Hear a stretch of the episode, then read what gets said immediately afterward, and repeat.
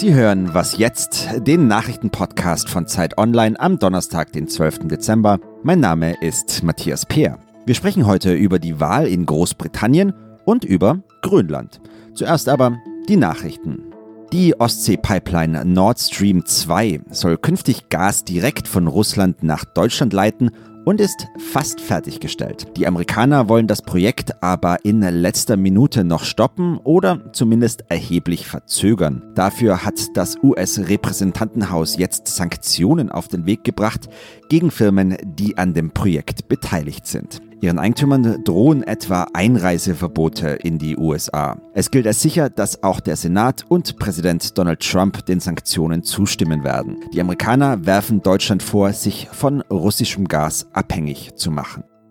In Brüssel beraten die Staats- und Regierungschefs der Europäischen Union heute und morgen unter anderem darüber, wie es nach der Parlamentswahl in Großbritannien mit dem Brexit weitergeht. Außerdem soll es bei dem Gipfel um Klimaschutz und den Haushaltsrahmen für die Jahre 2021 bis 2027 gehen. Es ist der erste Gipfel mit dem neuen EU-Ratspräsidenten Charles Michel und der neuen EU-Kommissionschefin Ursula von der Leyen. Redaktionsschluss für diesen Podcast ist 5 Uhr. Die Zeit präsentiert die Edition Wissenschaftsthriller. Die acht Bände der Zeitedition versprechen Hochspannung auf ganz besondere Art. Jeder einzelne Band bietet packenden Krimistoff vor dem Hintergrund eines wissenschaftlichen Forschungsgebiets, wie zum Beispiel der Gentechnik oder der Neurologie. Diese Edition ist ab sofort bestellbar unter shop.zeit.de slash thriller. Hallo und herzlich willkommen zu dieser Ausgabe. Hier ist Fabian Scheler. Neuwahlen in Großbritannien, um der Regierungspartei eine breite Mehrheit für den Brexit zu sichern. Das kommt Ihnen bekannt vor? Tatsächlich gab es das nämlich 2017 auch schon mal, damals unter Theresa May. Das Ergebnis ist ja bekannt. Nun hat Boris Johnson das Gleiche vor. Heute sind knapp 46 Millionen Britinnen und Briten aufgerufen, neu zu wählen. Und mit unserer Frau in London, mit Bettina Schulz, spreche ich nun am Telefon über die Wahl. Hallo Bettina. Ja, hallo nach Berlin. Bettina, gab es denn im Wahlkampf eigentlich auch andere Themen als den Brexit und wenn ja, welche? Ja, also neben dem Brexit ähm, gibt es vor allen Dingen das Thema Sparmaßnahmen, äh, die in den letzten zehn Jahren hier die Briten sehr getroffen haben. Und das ist ein großes Thema, allen voran natürlich das Gesundheitssystem, das hier äh, seit Jahren zu wenig Geld bekommen hat und überhaupt nicht mehr in der Lage wird, die Bevölkerung hier richtig zu behandeln. Ähm, also und neben dem Gesundheitssystem äh, kam jetzt auch noch dieser Terroranschlag London Bridge, diese Messerstecher Verbrecherei, dann kommt sofort wieder das Thema hoch. Polizei, öffentliche Sicherheit, äh, das marode System der Gefängnisse hier. Ja, und dann das immerwährende Thema äh, Infrastruktur, die nicht richtig funktioniert, das fehlende Pflegesystem der alten Menschen hier. Also es gibt eine ganze Reihe von Themen, die die Bevölkerung hier aufregen, wo dringend investiert werden müsste ähm, und äh, was wirklich große Wahlthemen jetzt auch waren.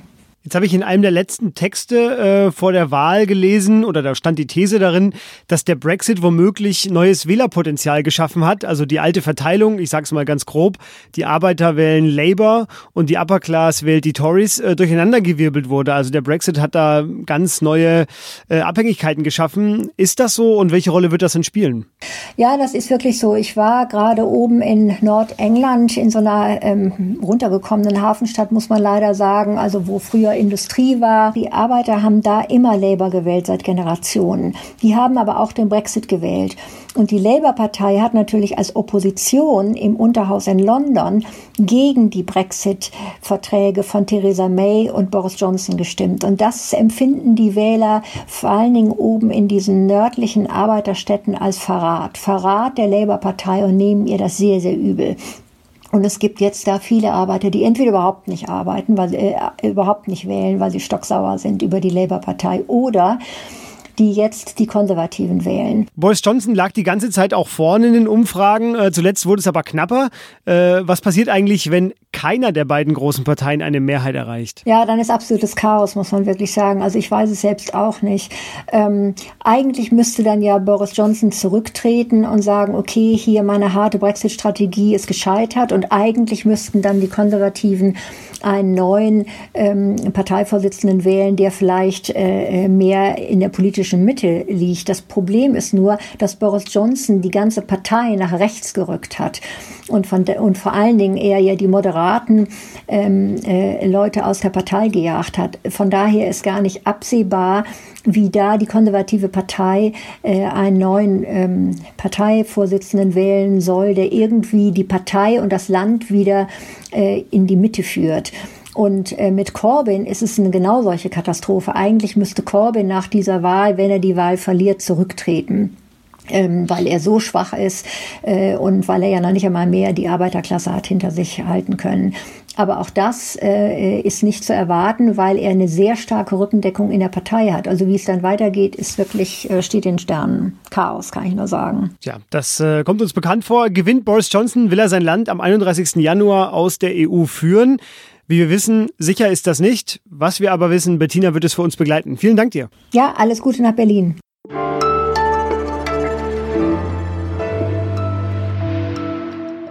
Und sonst so? Bald fahren sie zu ihren Liebsten oder die kommen vielleicht zu ihnen oder sie feiern Weihnachten vielleicht auch nur zu zweit. Wie auch immer, die Feiertage sind immer eine gute Gelegenheit, mal wieder mit der Familie Karten zu spielen. Ich weiß das aus eigener Erfahrung. Uno zum Beispiel. Und deshalb erinnere ich gerne nochmal und völlig anlasslos an eine Klarstellung des Unternehmens aus dem Mai diesen Jahres. Ähm, da sagte Uno nämlich, auf eine Vier-Ziehen-Karte darf keine weitere Vier-Ziehen-Karte gelegt werden. Es darf überhaupt keine Karte draufgelegt werden. Ja, und was ist denn nach einer zwei Ziehen? Nein, auch da nicht. Man muss zwei oder vier Karten ziehen und aussetzen. Punkt aus, ganz einfach. Schieben Sie den Weihnachtsstreit aber nicht auf mich. Das sind einfach nur die Regeln.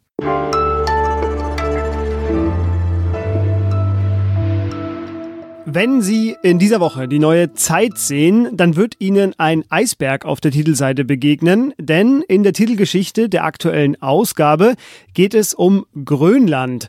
Genau wie die Inseln der Südsee hängt auch Grönlands Zukunft mit am stärksten davon ab, wie sich das Weltklima künftig entwickelt.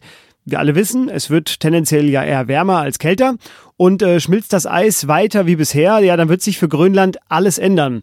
Schon jetzt ist das Land, das gerade mal 55.000 Einwohner hat, in einen geopolitischen Konflikt gerutscht, der gerade erst begonnen hat.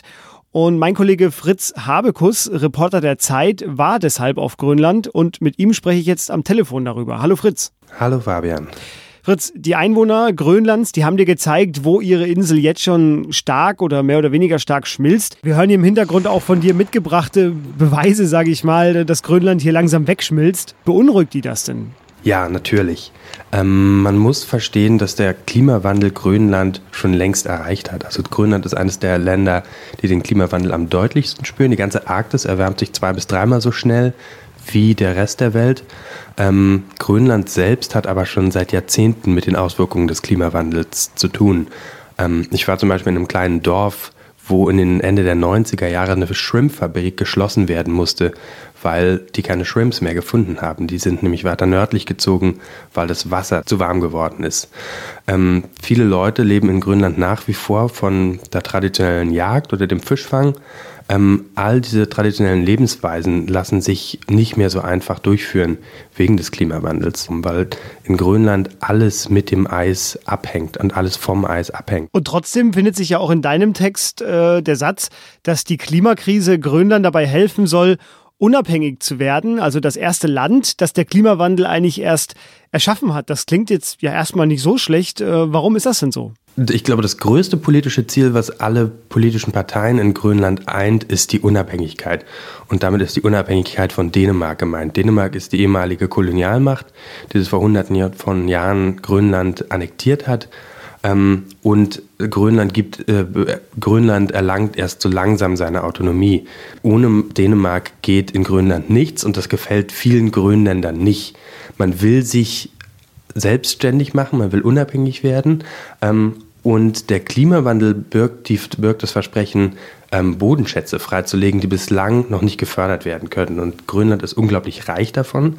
Das hat man schon lange vermutet. Ähm, Mittlerweile wird das immer sicherer, dass da zum Beispiel seltene Erden liegen, die gebraucht werden für Smartphones oder Windturbinen, dass da große Öl- und Gasvorkommen zu finden sind. Sand gibt es eine ganze Menge in Grönland, ähm, Rubine, Diamante, ich könnte die Liste weiter fortführen. Ganz kurz nur zum Schluss, stehen ja schon jetzt, du hast ja schon ein bisschen was angesprochen gerade, äh, stehen schon jetzt Weltmächte bereit, äh, in Grönland zu investieren. Wir erinnern uns ja auch alle an Donald Trumps Idee, die Insel zu kaufen.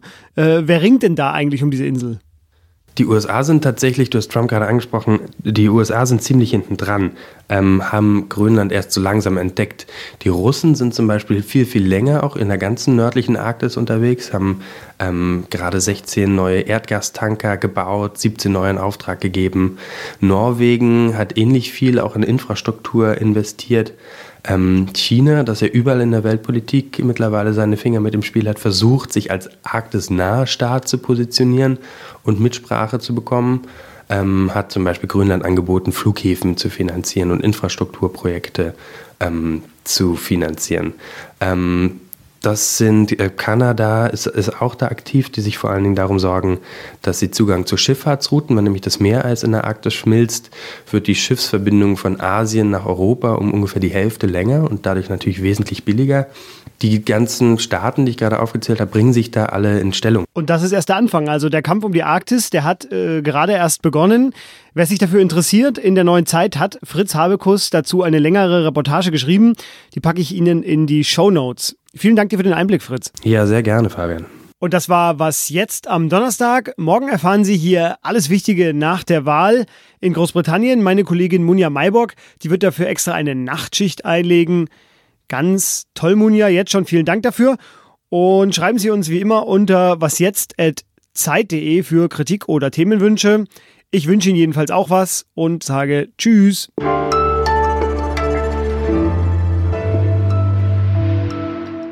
Wie schmeckt der Wal? Ähm, knorpelig und nicht besonders lecker und ich musste mich sehr stark anstrengen, um nicht unhöflich zu sein, als ich ja, probiert habe. lebt man dann auch nicht ab.